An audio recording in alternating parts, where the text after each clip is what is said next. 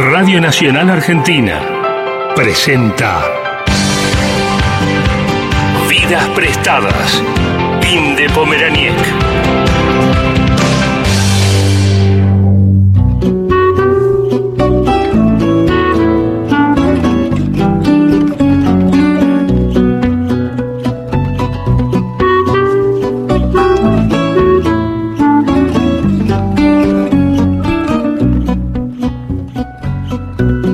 Esto es Vidas Prestadas, un programa sobre libros y sobre mundos posibles. Si ya nos conoces, sabes de lo que te estoy hablando. Estamos escuchando al portugués Antonio Zambullo cantando Fortuna, que es el tema que nos acompaña desde que empezamos. Esta es nuestra tercera temporada. Ahora estamos los lunes a las 23 Vamos a seguir acompañándote todos los lunes. Estamos haciendo el programa de alguna manera diferente, ya sabes, estamos grabando las entrevistas, estamos en este momento, estamos en el estudio mayor de Radio Nacional en la calle Maipú. La idea es seguir acompañándote en estos momentos tan difíciles a los que nos estamos acostumbrando un poco y en los cuales leer, la lectura, pensar, hablar sobre libros nos ayudan a pasar este momento. Y en este programa sabes que nos gusta leer, sabes que nos gusta recomendar libros y sabes también que nos gusta y mucho que nos lean en voz alta. Y por eso le pedimos a grandes lectores que lo hagan y esta vez le pedimos al colega y escritor Reinaldo Siete Case que leyera un poema de Mario Trejo.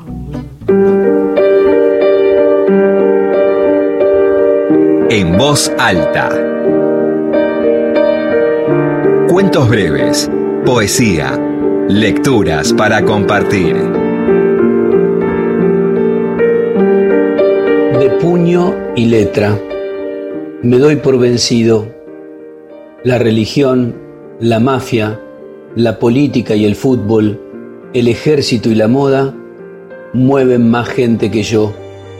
Son millones o pocos, pero totalmente decididos al todo por el todo yo solo tengo que ver con las pequeñas multitudes de un cine de trasnoche, con la soledad de los jugadores que ofician una partida de ajedrez, con la tibieza de algunas mujeres.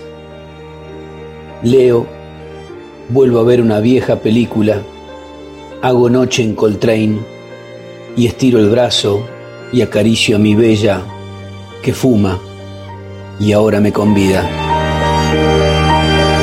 escuchábamos, escuchábamos esa voz tan conocida, la de Reinaldo Siete Case, nuestro compañero, esa voz de radio, ¿no? Esa voz que se escucha hace tantos años.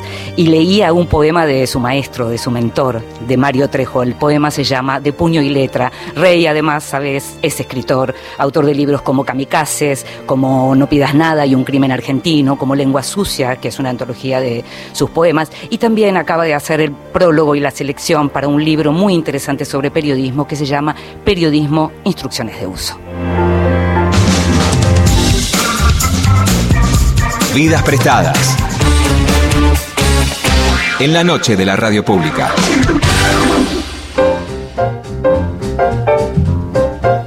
Y ahí estarás escuchando, si nos conoces, sabes que vas a empezar a escuchar algunos cambios, porque decidimos volver así con todo, con ganas, con entusiasmo, para, para hacer esta temporada que promete también ser complicada en términos de la vida de cada uno de nosotros. Y lo que queremos es acompañarte y pasarla bien con vos. Y lo que queremos también es poner lo mejor de todos nosotros. Y por eso cambiamos algunas músicas, cambiamos algunas secciones que ya vas a ir viendo. Lo que no cambiamos es la columna vertebral de este programa, que es la entrevista con un gran autor o con una gran personalidad del mundo de los libros. Y en este caso, quien nos acompaña en el comienzo de esta tercera temporada es María Moreno, ni más ni menos que María Moreno, periodista y escritora o escritora y periodista.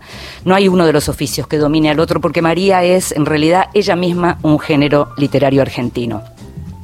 Aunque su obra ya era conocida por su larga experiencia y su paso por diversos medios, fue Blackout, Blackout las extraordinarias memorias de María, esas memorias del alcohol y la amistad, las que le valieron reconocimiento en la Argentina y también fuera del país, y al mismo tiempo la hizo llegar a audiencias que antes tal vez no la conocían tanto. Eh, ella es cultora de la crónica y de los perfiles, eh, la habrás leído muchas veces en página 12. Fue una pionera del periodismo de género en tiempos en que el feminismo no era una bandera popular como es hoy. Desde hace un año María dirige además el Museo del Libro y de la Lengua.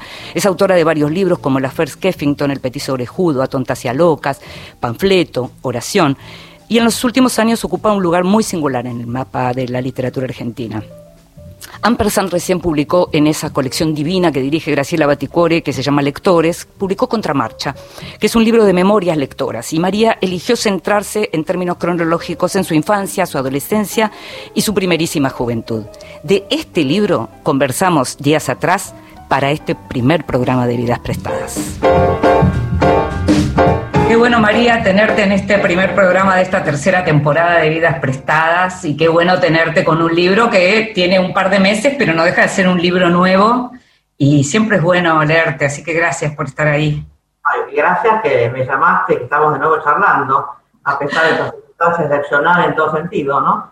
Y, me felicito a mí misma por haber logrado terminar un libro en pandemia, la verdad. Porque como, como supondrás, lo, lo entregué a último momento, ¿no? Lo entregaste a último momento, pero la pregunta es vos que tenés esa dificultad. En este caso, ¿fue más dificultoso o la, la pandemia y el encierro obligado de algún modo te ayudó?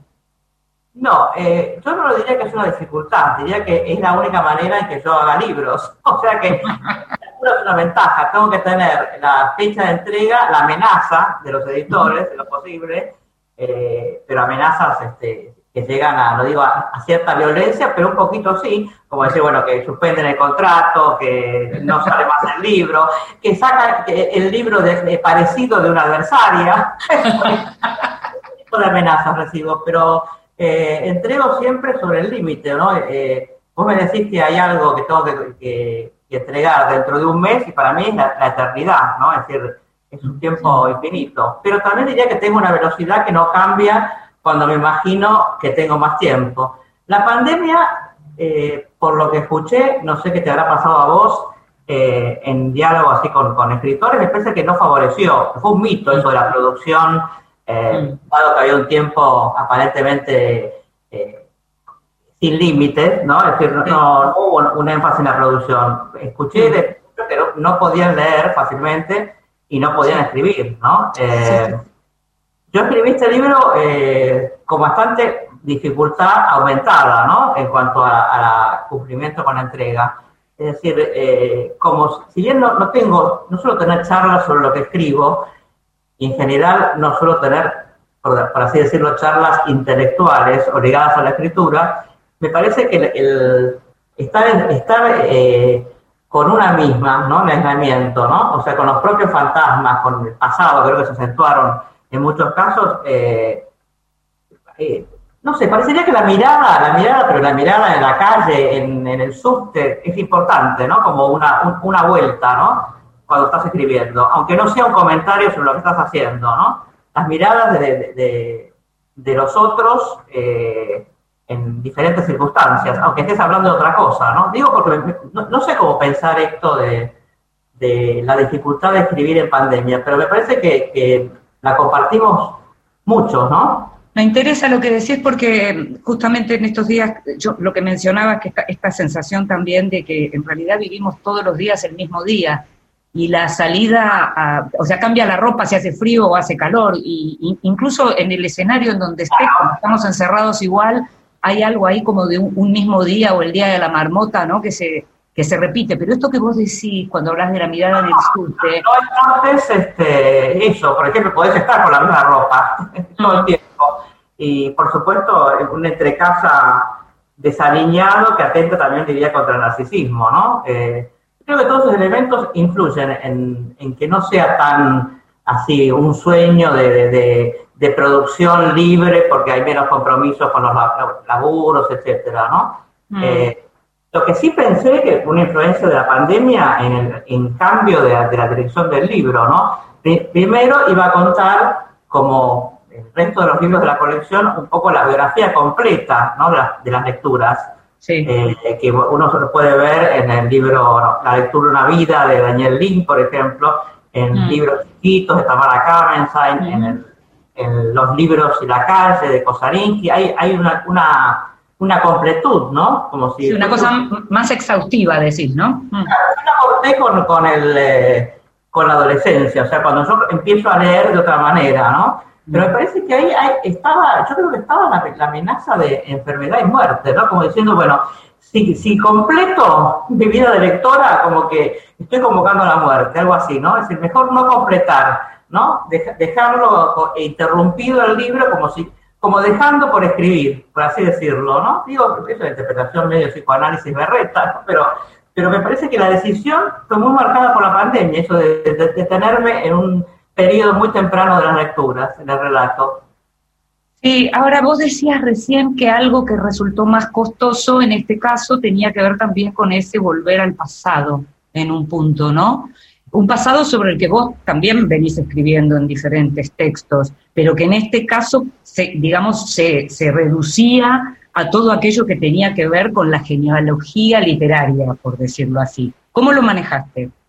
Yo diría que, también está ahí la pandemia, porque también en, las charlas, en las conexiones que sostuve por teléfono, es más, por la antigüedad del teléfono de línea, eh, me encontraba con muchos testimonios de vuelta al pasado, ¿no? En, todas las personas con que charlaba, de diferentes áreas. Quiero decir, más que dificultoso, diría que estábamos encerrados por el pasado, puesto que el futuro era absolutamente incierto, ¿no? Es decir, mucha gente, digamos, pensando en, en, Facebook como un síntoma, ¿no?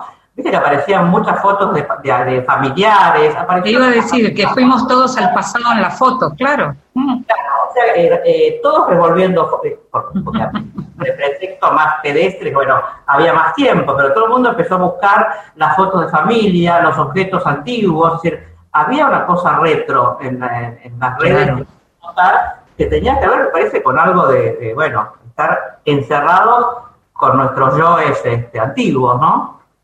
Sí, y con esto que mencionabas recién de la incertidumbre del futuro, y es como si el pasado en realidad en ese sentido fuera algo muchísimo más eh, sólido, por llamarlo de algún modo.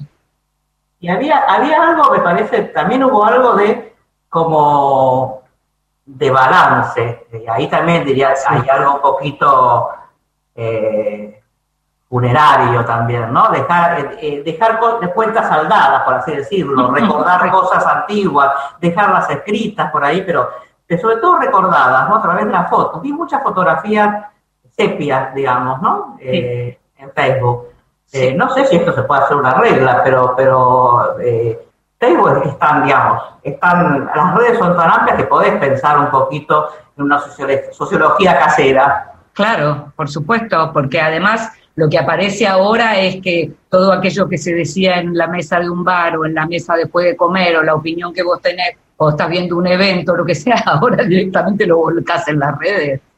Claro, pero bueno, eso, eh, dificultades y ventajas de la pandemia en el libro, ¿no? Eh, igual yo tenía un plan, tenía una expectativa con este libro de decir, bueno, lo voy a hacer mucho más eh, atento, al, eh, un, libro, un libro atento al estilo, ¿no? Como si pensara en, trabajar casi página por página, ¿no? Pero bueno, no contaba con, con, el fantasma de la enfermedad y de la muerte, ¿no? Es decir, lo hice más cuidado, ¿no? Eh, en el sentido que si vos pensás en otros libros anteriores míos, son mucho más, eh, diría, tienen un orden, pero hay otra cosa más asociativa, pero más caótica también, ¿no? y acá lo imaginé, a lo mejor me decís que no es así. No, no, no, no, no, coincido, coincido. Sí, sí, coincido. Más, ordenado, ¿no? Eh, más trabajado, eh, eh, más detallado eh, en un mismo elemento, ¿no? Bueno, posiblemente por esto mismo de, que está concentrado en un determinado tiempo, y, en donde arrancás desde Gardel hasta el radioteatro, digamos, y, que tiene que ver con ese pasado sepia, por llamarlo también de algún modo. ¿no? Yo pensaba, cuando te leía, cuando leía lo de Abel Santa Cruz y su adaptación de Los Miserables, me acordaba que en mi generación y en nuestra genealogía, que es unos años después, tiene que ver ya con la televisión y, por ejemplo, con los teleteatros de Alberto Migré, con El Principito en los teleteatros, con los poemas de Julia Pilutsky Farni, independientemente del género, ¿no? Exactamente, eso es, vos sos mucho menor, claro. Entonces, en mi caso fue la marca tremenda la, la, radio, o sea, yo tuve televisión a los 14 años, las huellas son mucho más tardías, digamos, ¿no? Eh, y menos fuertes por ahí. Entonces, por eso digo que la voz de Pedro López Lagar eh, haciendo eh, de Hitler en Cumbre Borrascosas, bueno, diría que la tengo como casi una alucinación. Bueno, pero yo soy más chica, pero recuerdo todavía que había cosas de humor en donde aparecían de pronto humoristas haciendo el Cati de Pedro López Lagar, ¿no? Ah, mira, eso ya no recuerdo. No me ha permitido que se burlaran de No lo hubiera escuchado en broma alguien burlarse de hacer una imitación de Pedro López. Se prestaba, era una voz muy amanerada. ¿no? Claro, claro. Bueno, eso, eso, lo recuerdo. Ahora, algo que, también tiene que ver con esto que estamos mencionando de, de Abel Santa Cruz y de Migré, y de esos, eh, digamos, productos populares, pero que, que, te llevaban a la lectura y que te llevaban a la lectura de clásicos, ¿no? Sí. Eh, a mí no diría que no me llevó. Eso es lo que vos contás en tu libro. Vos siempre hiciste como una especie de enciclopedia clase B, ¿no? Claro, eh, pero digamos que yo no diría que Los Miserables, menos a esa edad, que yo creo que lo escuchaba a los 8 o 9 años, no me llevó a leer Los Miserables. Me parece que no mm. funcionaba así. Había una autonomía de, vos escuchabas el radioteatro y no, no, no, pensabas que había una referencia a un autor, a un libro.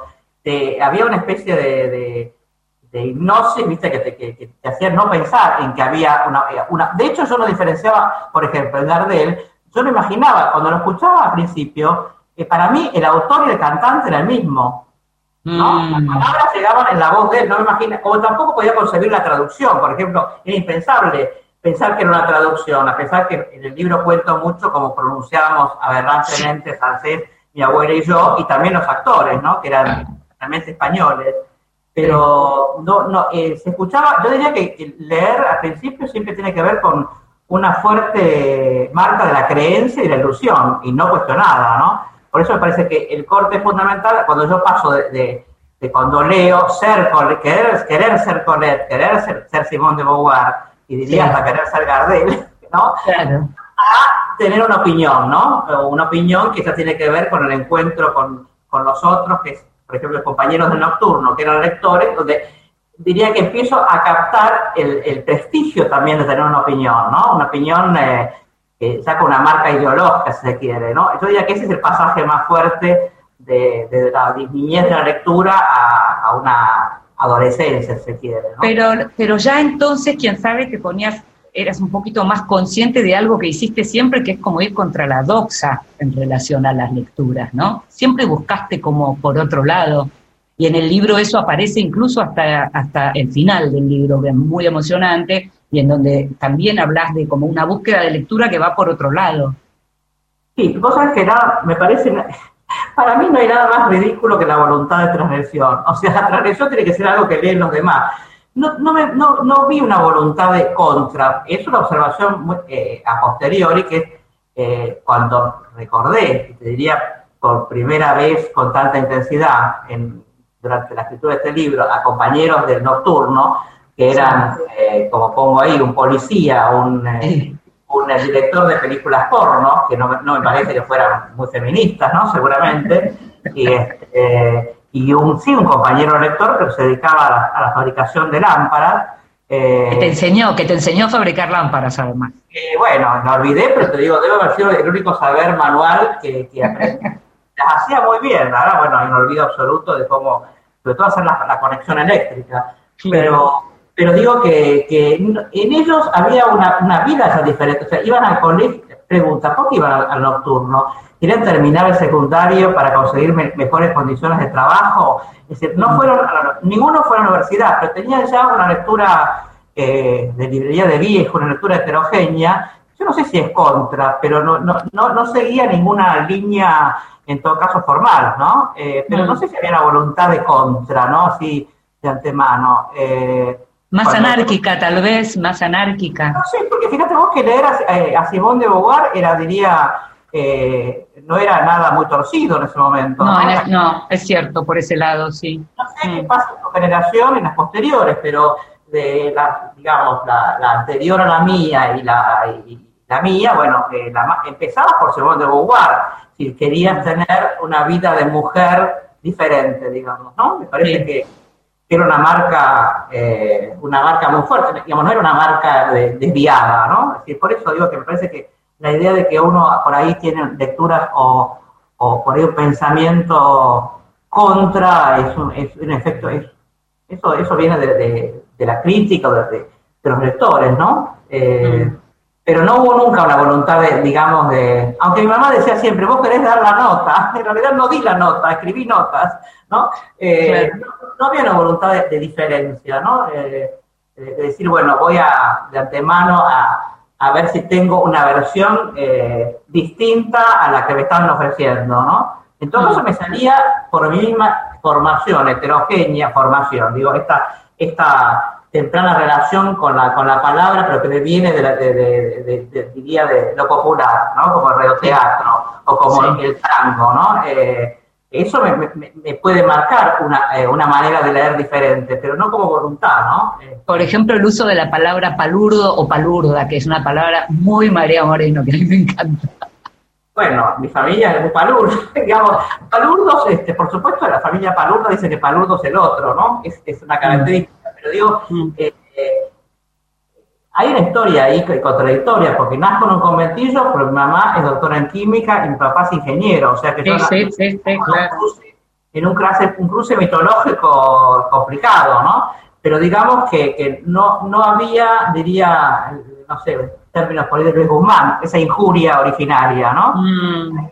Era una mezcla. Entonces el palurdismo podía ser una sumisión orgullosa, ¿no? Como tener calle, este, conocer la lengua del pueblo, no sé, cualquier figura que, composa que te imagines, pero, pero es cierto que palurdo es una palabra, y, y, si me tentás un poco, como baturro también. recoger palabras por ahí también. Eh, está la presencia de mi abuela, que está mucho en el libro, ¿no? Que es tomar palabras de mi abuela, ¿no? Eh, sí, eh, decís en un momento que el, que el deseo de escribir parte de la novela frustrada de tu abuelo y del alocado discurso oral barroco y vociferante de tu abuela.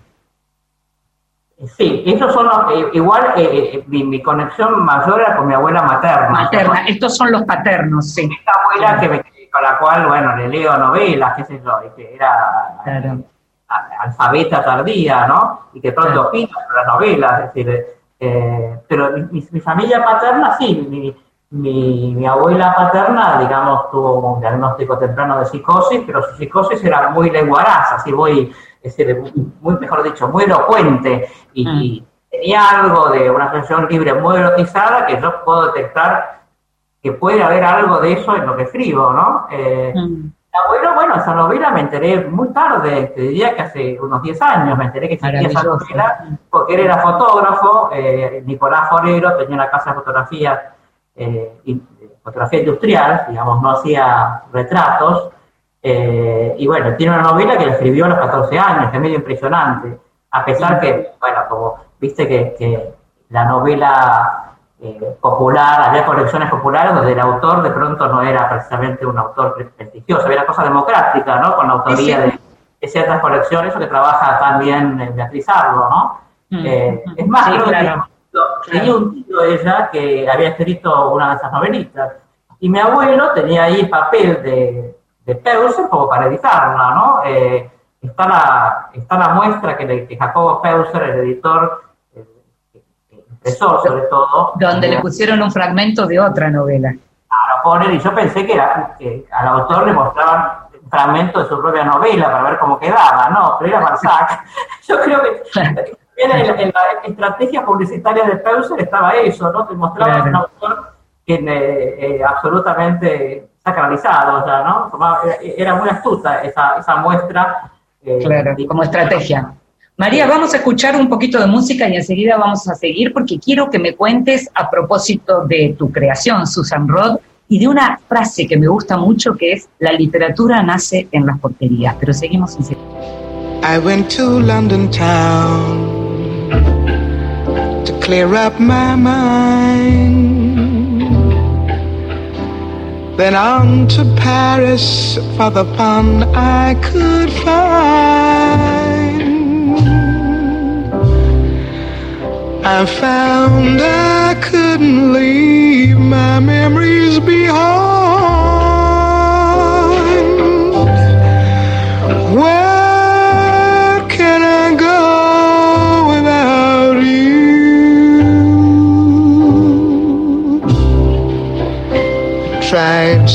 Singapore. That wouldn't do. So I went to Vienna, but I found you there too. Even in Switzerland,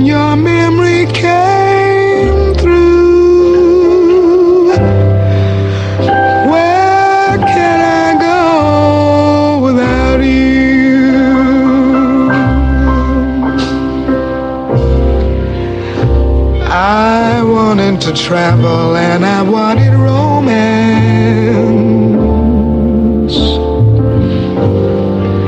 So I just took off and chased my rainbow across the sea. But it's all over. I'm tired of faces and quaint old places. Baby,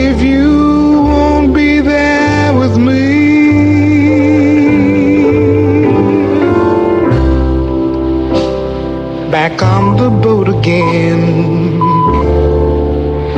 Farewell to France. So long. Lo que me gusta Nina Simone, seguramente ya lo sabes. Y ahora la estamos escuchando en Where Can I Go Without You.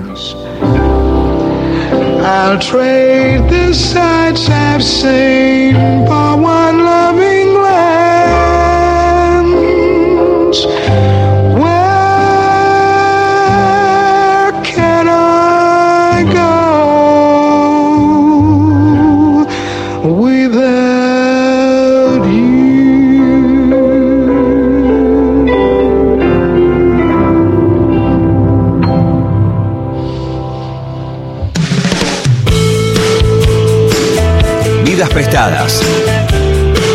Con Inde Pomeráñez.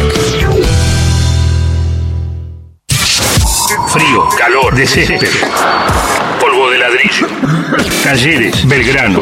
Con gas. Sin gas. Federales. Unitarios. Un beso. Hay muchas cosas que nos diferencian. Y hay otras que nos unen. Radio Nacional. Las cosas que nos unen. En verano, En verano. Te acompaño donde estés. 11 de la noche, 31 minutos. Aire en movimiento. La radio pública. La radio pública. Radio Nacional.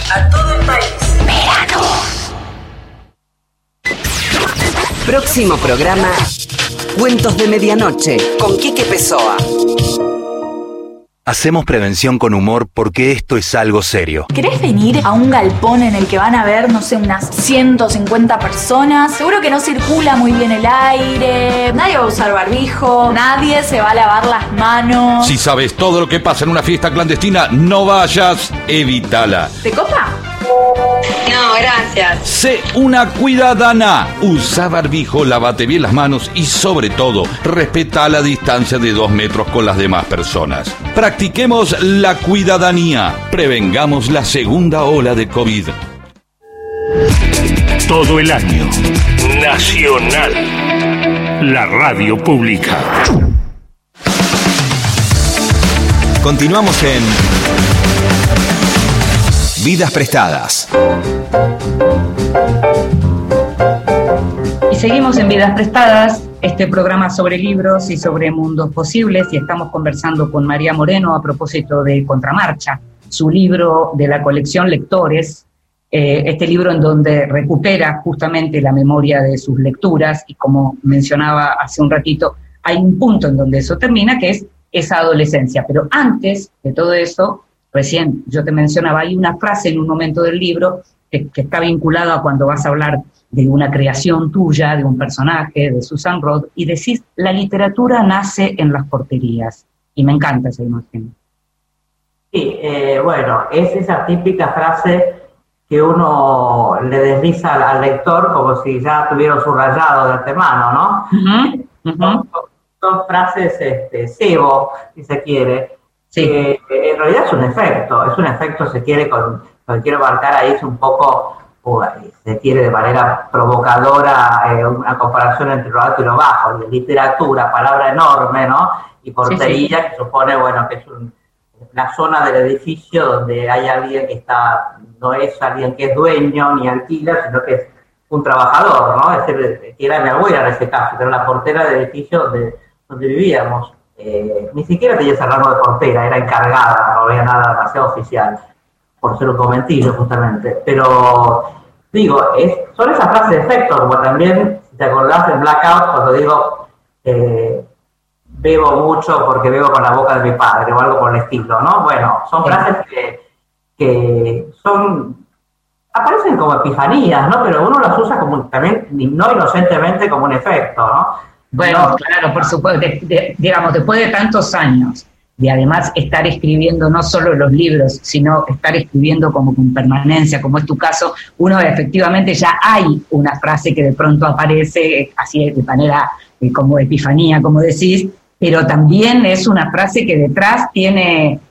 A ver, María, yo lo que quiero decir con esto, y, y disculpadme, me, gustaría leerle un segundo al, al oyente, porque esta frase viene inmediatamente después que la narradora María Moreno escribe. Yo escribía pero no de lo que tenía más a mano, de la Chuchi, que según su madre siempre tenía 11 años y que tomaba la mamadera mientras se endulaba el cabello y se hacía la paja apretando las piernas luego de bajarse el bombachudo, de su madre Rosa, que era puta pero nunca en casa y fabricaba diablos de lana que iba a vender a Luján, del portero que se miraba en el agua del inodoro y le pegaba balazos a su imagen porque pensaba que allí había alguien escondido, del día en que un chico golpeó la puerta y dijo, señora, mi papá mató a mi mamá, de cuando grabamos un mensaje para Anita, que se había ido a vivir a Israel y yo dije, Anita, soy Cristina, la de abajo, que le desea toda la felicidad. La literatura nace en las porterías. Mucha casualidad ahí no hay.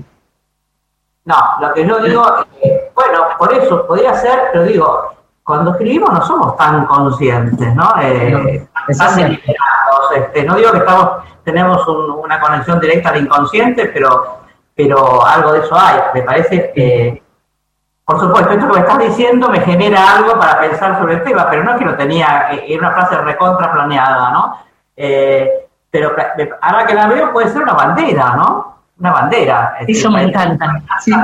podés hacer de eso una teoría populista, por ejemplo. Pero, pero claro, eh, seguramente. Pero pienso en esas frases de, la literatura, y ahí te digo, no, no, no me comparo, me identifico. ¿Viste esas frases de tipo, eh, que vale la, la, náusea ante un niño que tiene hambre de Sartre, ¿no? Que son esas frases que están, son subrayadas de antemano y que generan una serie de, en el caso de él, digamos, de, de, de, exigencia de aclaración, de polémicas, etcétera, ¿no? Pienso, pero digo, me parece que son frases literarias, pero con, con donde creo que uno, en ese momento, cuando las, las escapan, está apareciendo el, el lector como alguien a, quien hay que seducir, ¿no? Sí, claro, claro. Por un lado, pero por otro lado tiene algo de literalidad, lo de que en tu caso la literatura nació en las porterías, tal vez. Bueno, me parece que eso la hace más, más valiosa, me parece.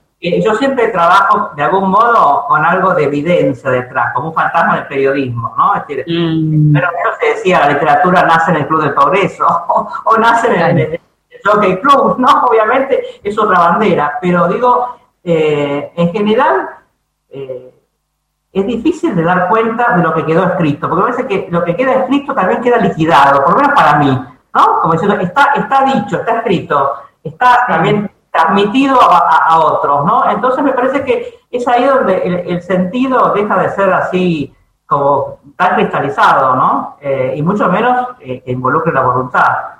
Ahora es verdad que, en mi caso había algo de que, eh, cuando digo que nace en la portería es porque en la portería está la radio en ese caso, ¿no? Claro, eh, también. La radio, incluyendo a Gardel, eh, cantando La novia ausente, que bueno, mi idea de éxito, y eso es una confesión que no está en el libro, mi idea de éxito no era, bueno, no sé, si sí Emperatriz, por ejemplo, Romy Schneider, nada, por el estilo que ya veía en películas este, supuestamente para, para, para, niños, ¿no? Mi idea de éxito era Darío, pero no Darío como el Darío que sabemos que, que, fue, sino que el Darío que es nombrado en un tango sin apellido, o sea, esa sonatina que soñó Rubén, ¿no? Para mí el éxito era que te llamen Rubén en un tango. Claro, claro. Sí, sí, entiendo. Te mencionaba recién, te hablaba de Susan Roth, de tu creación, que me encanta, me encantan las páginas de- dedicadas a, a ese relato de, de como de tus primeras escrituras, ¿no? Vos un, un poco antes habías dicho que, que te aburrían, que cuando empezaste a leer con frecuencia te aburrían las tramas, las peripecias, pero ahí había trama y peripecia. Claro, porque ahí eh, me aburrían las tramas, pero también, eh, y bueno, hay trama y peripecias Susan Roth, pero sobre todo hay escenas shock, ¿no? Como, como estaba muy, muy atrapada por, por, por lo, lo esperpéntico en la literatura.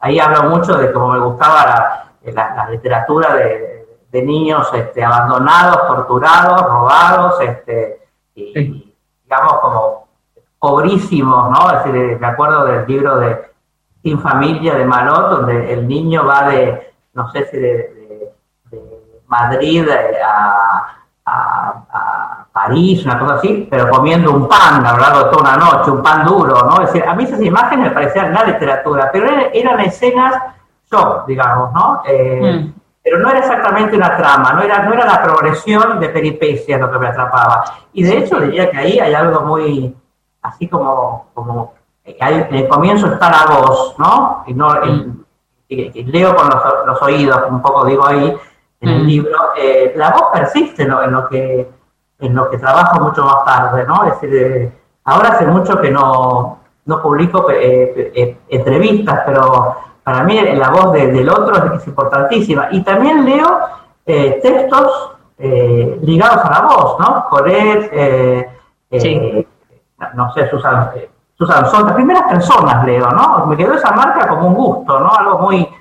Y en ese sentido te diría, me parece bastante injusta esa especie de, de ataque que hay permanente a lo que se llama literatura del yo, ¿no? Es decir, pensando el yo como ligado al narcisismo, ¿no? Y a, y a la, a- la construcción de un yo edificante, ¿no? Y oponiéndolo como si la ficción fuera altruista y como si no ocultara a menudo yoes con altoparlantes, ¿no? Es decir, eh, y como y, y toda esa crítica que, que caracterizó creo, al siglo XX, ¿no? que era, era un poco problematizar la identidad entre la experiencia y la literatura, entre el, entre el yo de la escritura, el yo de la experiencia, bueno, el- esas, esas consignas que había, eh, el sujeto del enunciado, no sujeto de enunciación, etcétera, pero en realidad uno lee estos libros como pensando que es mi vida, y el lector, y uno quisiera que el lector pensara así, sin las mediaciones teóricas, ¿no? Porque yo creo que está el tema de la creencia, ¿no? Que, que funciona, sabemos que no hay esa identidad, ¿no? Pero la leemos desde una ilusión eh, ingenua, se quiere. Y por eso, por eso es importante eh, no separar la imaginación de la autografía, ¿no? También. Mm, Porque por eso me pareció muy bueno estratégicamente cuando Silvia Molo eh, no deja de escribir un libro que tiene que ver, o por lo menos con, la- con generar el efecto de que son sus recuerdos, ¿no? Que le pone varia imaginación, ¿no? Me parece muy buena esa, esa intriga. Y también diría que, que por eso yo hablo ahí de una novela de mi lectura, ¿no? Y que muchos me preguntaron, ¿por qué novela? Como con cierta inquietud, como si eso implicara que hay ahí una mentira, ¿no? Como que pensara que los elementos de imaginación eh, tergiversaran algo que también me parece que es un fantasma, que es que existen los hechos, ¿no? Que existe un fondo en la memoria, ¿no? Que, que sería Eso, desnudo. documentar, siempre documentar. En sí mismo de la cosa, ¿no? ¿Viste? Y que habría que sacar las capas de apariencia y llegás a una verdad desnuda. Y eso no, no- no- existe el No relato. existe, pero, pero además está- eh, vos vas a contar tu versión de ese hecho, el otro va a contar otra, o sea, eso. No, no solo eso, sino que ya ahora te puedo contar otras versiones de mis comienzos literarios. Vos misma, claro, vos misma. Bueno, en algún momento también decís algo así como miento con la verdad, ¿no? Sí, eso es algo que le, que le- nada, eso es un afano directo eh, aplicado a algo que no tiene nada que ver, que es una frase que dice Piglia sobre Walsh, ¿no? que es una marca mía muy importante, que le gustó eso. Y Piglia dice ahí eso, como que, que no importa un poco que, el soldado no exista, es un, eh, lo que habla es eso, miente con la verdad, ¿no? Porque eh, una- no, es una mentira, digamos, ¿no? Se complejiza el tema de la relación verdad, ficción, etcétera. Y ahí afané esa frase porque me pareció que era, que era aunque tampoco miento, simplemente es, al, al también Ward, al seleccionar algo, ¿no? Que contar, este, recortar un objeto, ¿no? Y centrar en eso, ya estás haciendo una operación eh, absolutamente de la ficción, ¿no? Sí. Me parece. El, el recorte te da, eh, omite una serie de cosas que te llevarían, por, justamente, la, la ficción estaría en lo que no se cuenta y no necesariamente en lo que se invente, ¿no? Eh, María, algo que aparece, que aparece mucho en tu libro y que aparece en general en tus libros cuando hablas de vos, que tiene que ver con tus fobias, con tus fobias a las presentaciones y demás. Y en este libro hay un episodio que narrás, que es un episodio en Berkeley, en donde el historiador, el gran historiador argentino, Tulio Alperín Dongui, quiso presenciar tu presentación y vos le pediste que no lo hiciera. No, bueno, eh, he hecho papelones así, papelones que son leídos como eh, actitudes despectivas o elitistas, y son ataques de pánico, o sea, de, de- de imaginar nada más que me escuchaba Pedro y me creo que me suicidaba si tuviera un arma en ese momento. Pero lo funciona de este libro, y vos tampoco, Inde, tomarte esto, que yo escribí este libro para justificar mi fobia, ¿no? Y nadie le da bola a esa parte del libro.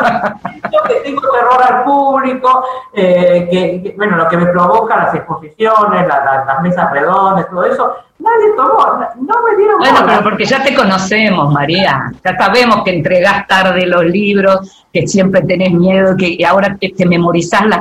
Durante años estudiaste memorizando y ahora memorizás tus propios textos para poder salir. Todo eso ya lo conocemos y nos gusta así. pero podían creerme a, eh, eh, eh, creerle a mi miedo. Y como, como igual lo hago, entonces eh, eh, vuelve a aparecer la, cosa pública. Igual me parece muy trágico y divertido al mismo tiempo que yo le tenga miedo al público y de pronto en la pandemia prohibió el público. eh, parecía como si el Dios que no existe estuviera dedicándome eh, una provisión universal que, me tranquilizaba en cuanto a no, no tener que exponerme en, en eso, en, en lo público, ¿no? En, en, en Claro. entrevistas, en ponencias, en conferencias y todo eso que hago aterrada, pero nadie cree en los instantes previos. María, te quiero preguntar, porque no quiero perder la oportunidad teniéndote acá en nuestro programa, te quiero preguntar cómo estás viviendo esta situación, digamos que por, mucho tiempo, imagino yo, ha- habrá sido algo impensado de pensar que hay una legislación eh, para el tema del, del aborto seguro y gratuito, y este momento en donde el feminismo ya eh, pasa a ser casi una ideología mainstream en un punto, es decir, cómo aquello en lo que vos estuviste en- eh, trabajando y militando durante tanto tiempo, hoy ya no es algo para poca gente. ¿Cómo lo estás viviendo? Bueno, igual eh, hay que pensar que bueno puede haber un, un feminismo eh, hasta eh, combinado con el mercado, pero hay feminismos diver- diversísimos que se confunden por ahí con, con esto de, de la, lo, que, es- lo, es, lo que es visible. Eh, me, parece, me parece, bueno, para mí es una tremenda satisfacción ver esta, este logro, ¿no? Que lleva tantos años de lucha, pero también estoy pensando en, en lo que viene, ¿no? Que eh, tenía que haber, me parece, tenía que los feminismos tenían que- tendríamos que organizarnos alrededor del apoyo a la persona que va eh, a reclamar un, un aborto en un hospital, ¿no? Es decir, eh, falta mucho para, diría, de pedagogía con, médicos, enfermeras, este, todos los que estén involucrados en, ese hecho, ¿no? Empieza una etapa, diría, no digo, no, no quiero hacer comparaciones en cuanto tan dura como la anterior, pero sí algo que no es para nada eh, pe- pensable como un final, ¿no? Un final No, de claro, que haya ley no significa que se cumpla. Claro. y aparte porque existen las experiencias en otros países donde fue todo un tema la comunicación, ¿no? Eh, entonces, me parece que, que hay toda una tarea, diría, militante, de activista, y también eh, lo- me parece como, esto como la crítica que hago también a, a los feminismos ahora eh, visibles, ¿no? Que, usar más el archivo, ¿no? Porque tengo la impresión de que, de que hay un imaginario de que se empieza de cero, como de no venir de ninguna parte, ¿no? Hay poca, eh, poca, poco, poco nombrar legados, ¿no? Eso es lo que yo veo así como, me sorprende, ¿no? Como, como la idea de que, justamente, de que, que descubrió la pólvora y se la patenta, por así decirlo, ¿no? Me gustaría que empezáramos a construir eh, genealogías. Eh, no sé si necesariamente la de los 60 y 70, que de hecho están, hay que conseguirlas, son difíciles, son libros que no están reeditados, pero fueron libros importantísimos en su momento, de feminismo marxista, por ejemplo, de, de, las italianas que articulaba marxismo y psicoanálisis, todos esos libros habría que volver a editar. a ver, tiene que haber una política de, de lectura, de ediciones de lecturas para poder armar una genealogía, me parece eh, internacional. Entiendo. Digo porque también me parece que si uno eh, tiene cierta cosa antiintelectual, ¿no? Termina pensando por vos, ¿no? Me parece que, es un poco así. Dejás el saber en manos de otro o pensás el saber solo en términos de privilegio, cuando es algo para apropiar, ¿no? Eso notaría. Es más, de hecho, ahora eh, que estoy a cargo del Museo del Libro y de la Lengua, eh, uno de los planes más fuertes es que en la Biblioteca Nacional exista una una biblioteca feminista variada, ¿no? No, no, hay, no hay un archivo feminista centralizado, hay algunos programas como el de Sexo y Revolución en el CEDINSI, pero eh, tampoco diría que en los 60 y 70 épocas donde uno tuviera una conciencia de que había que documentar. Tenemos que terminar y lo último que te quiero preguntar así como muy cortito, es una cosa ya como más personal. ¿La tuviste muy cerca a tu mamá escribiendo este libro? ¿Pensaste mucho en tu mamá? Eh, yo siempre pienso a mi mamá. me parece que está presente, creo, en, eh, en, todos. Hasta te diría que está presente eh, en, eh, también, incluso en, el, en el en, oración, o sea, hay, hay, un intermedio, ¿no? Que es mi autografía y, que es autográfico y bueno, está mi mamá muy presente. era algo que también ella, que aparece mucho en Contramarcha como un personaje muy dominante, ¿no? Sí también dominaba, porque una de las fantasías de ella era solo que se equivocaba en una parte, ¿no? Que yo iba a ser famosa y rica por hablar mal de ella. ya me estaba proponiendo como personaje, creo que se consideraba ella misma un personaje literario, a menos de que hubiera deseado escribir, ¿no? Pienso. Fue una de sus herencias. Exactamente, creo que había, decir que sería plagiar a Luis Guzmán, ¿no? Es decir, la idea de que había en, en mi casa diferentes literaturas, ¿no? Que mm. de alguna manera me marcaron. María, muchísimas gracias. Es siempre un placer charlar con vos. Gracias a vos. Beso grande. Un beso para vos. Me estás pasando horrible depresión. Estás muy tensa, perdiste la razón. Los días pasan y seguir siempre igual. Voy a sacarte del nivel en que estás.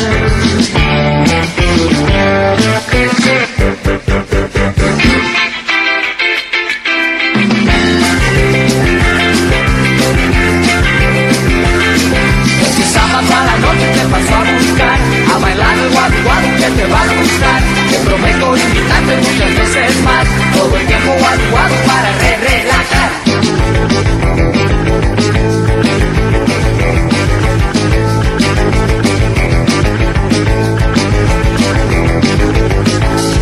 Me estás pasando tu horrible depresión Estás muy tensa, perdiste la razón.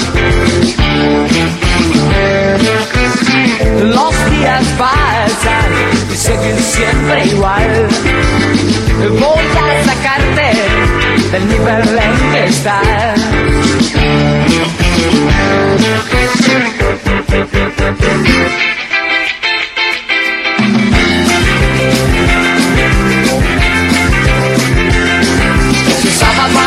te paso a buscar, a bailar guadu guadu que te va a gustar. Te prometo invitarte muchas veces más, todo el tiempo guadu guadu para re relajar.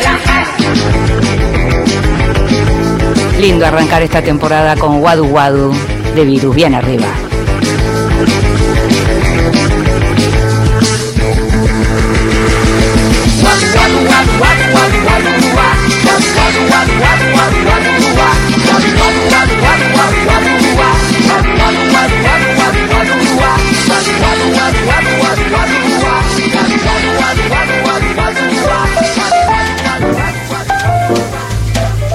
Te regalo un libro. Recomendaciones y sugerencias para tomar nota. Hola, soy María Inés Krimer, narradora, y saludo a INDE y a los integrantes de Vidas Prestadas. Para la sección que te regalo un libro, elegí la novela Léxico Familiar de Natalia Ginsburg. Es una autora que me interesa en especial.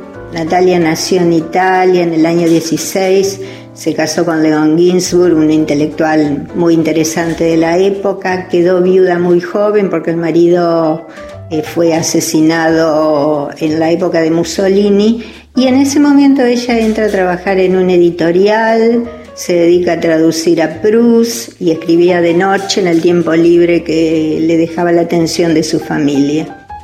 En la posguerra se traslada a Londres, donde escribe esta novela magnífica, Léxico Familiar, que la podemos leer como una autobiografía, pero también como un retrato de Italia de pre y posguerra.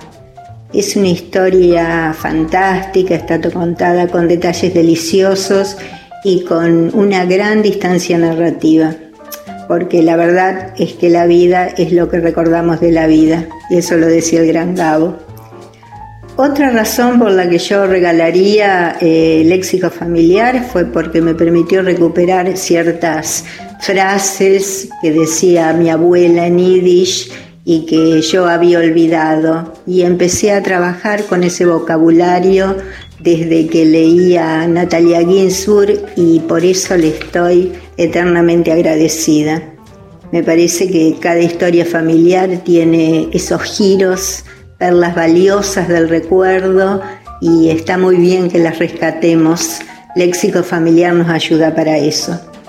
Y una última razón por la que regalaría Léxico familiar sería un homenaje a Natalia Ginsburg. Será porque ella nunca se creyó lo inmensa que era y se pasó la vida tratando de aclarar ese malentendido. Que disfruten Léxico familiar. Escuchábamos a María Inés Krimer, celebrada autora de novelas policiales, autora de Sangre Kosher, la hija de Sinker, Cupo, ganadora del premio MC en 2009 por la novela Lo que nosotras sabíamos y tal vez recuerdes que en alguno de los últimos programas de la temporada pasada recomendamos la biografía de Natalia Ginsburg, la autora de Léxico Familiar, esa biografía que escribió Maya Pflug, una alemana y publicó siglo XXI. Libros que sí Títulos nuevos y no tan nuevos que son imperdibles. Y estamos llegando al final del programa y quiero recomendarles dos libros. Uno de ellos salió hace unos años, se llama Canadá, es una novela de Richard Ford que me debía y que posiblemente entraría dentro de aquello que se llama la gran novela americana o la competencia de la gran novela americana. Es una novela de este autor estadounidense. Los estadounidenses son maravillosos para contarnos el cuento. Y en este caso, esta historia, Canadá, está contada por uno de los protagonistas, por Del Parsons, que narra 50 años después de sucedidos los hechos, cuestiones que tienen que ver con su familia y que afectaron absolutamente lo que fue su vida. Eh, transcurre la historia, digamos, la trama en los años 60, son dos hermanos gemelos, varón y mujer de 15 años, que viven las consecuencias de algo que se cuenta en la primera línea, y es el asalto a un banco que cometen sus padres. Un aviador sureño y una judía intelectual frustrada que se encontraron y que posiblemente, si no hubiera existido ese embarazo, hubieran seguido cada uno por su lado, pero se vieron de algún modo obligados a seguir adelante. La novela Canadá es una novela que tiene montones de instancias porque tiene por lo menos tres partes muy separadas entre sí, de modo de narrar estas, estas novelas como medio totales, digamos, y lo que hay es otra vez esta cosa de form, metiéndose en cuánto influye la familia en aquello que va a pasar con nosotros en el día de mañana. Cuando yo te hablaba recién y te hablaba y te decía lo de la gran novela americana, me tuve una sensación, comentaba la vez pasada y lo escribí cuando leí Canadá, que me pasó también cuando leí Pastoral Americana, la novela de, Philip Roth, que son esa, esa idea de como de novela total, porque mientras te están contando una historia, podés conocer toda una cultura, en este caso la cultura norteamericana. El libro se llama Canadá, lo publicó Anagrama, es una novela gorda, te aviso, eh, y la escribió el genio de Richard Ford, de quien también recomiendo, creo que ya lo recomendé acá, entre ellos la biografía que escribió de sus padres. Y después un libro nuevo, una novela nueva que se llama Takuru, escrita por Ernestina Perrens, que es una novela muy particular. Recién María Moreno decía por qué critican tanto la literatura del yo. Takuru tiene algo de literatura del yo, aunque está ficcionalizada, es decir, está basada en la historia familiar de Ernestina, pero está ficcionalizada. Y hay algo de la búsqueda de la libertad de una mujer que quiere desatarse de una tradición familiar y eh, además eh, quiere encontrar como la explicación de todo lo que le pasa. En el medio está la historia de su abuelo, que tiene que ver con el abuelo de Ernestina. En este caso se llama el doctor Pans, un hombre que dirigió un leprosario, un leprosario sobre el que escribió además eh, Rodolfo Walsh. La novela se llama Takuru, eh, fue publicada por Paradiso y te aseguro que está realmente muy bien.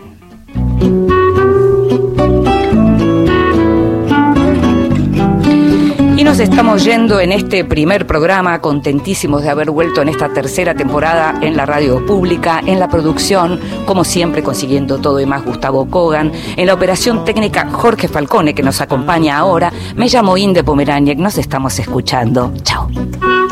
No tenho nada em meu nome. Não tenho nada em meu nome.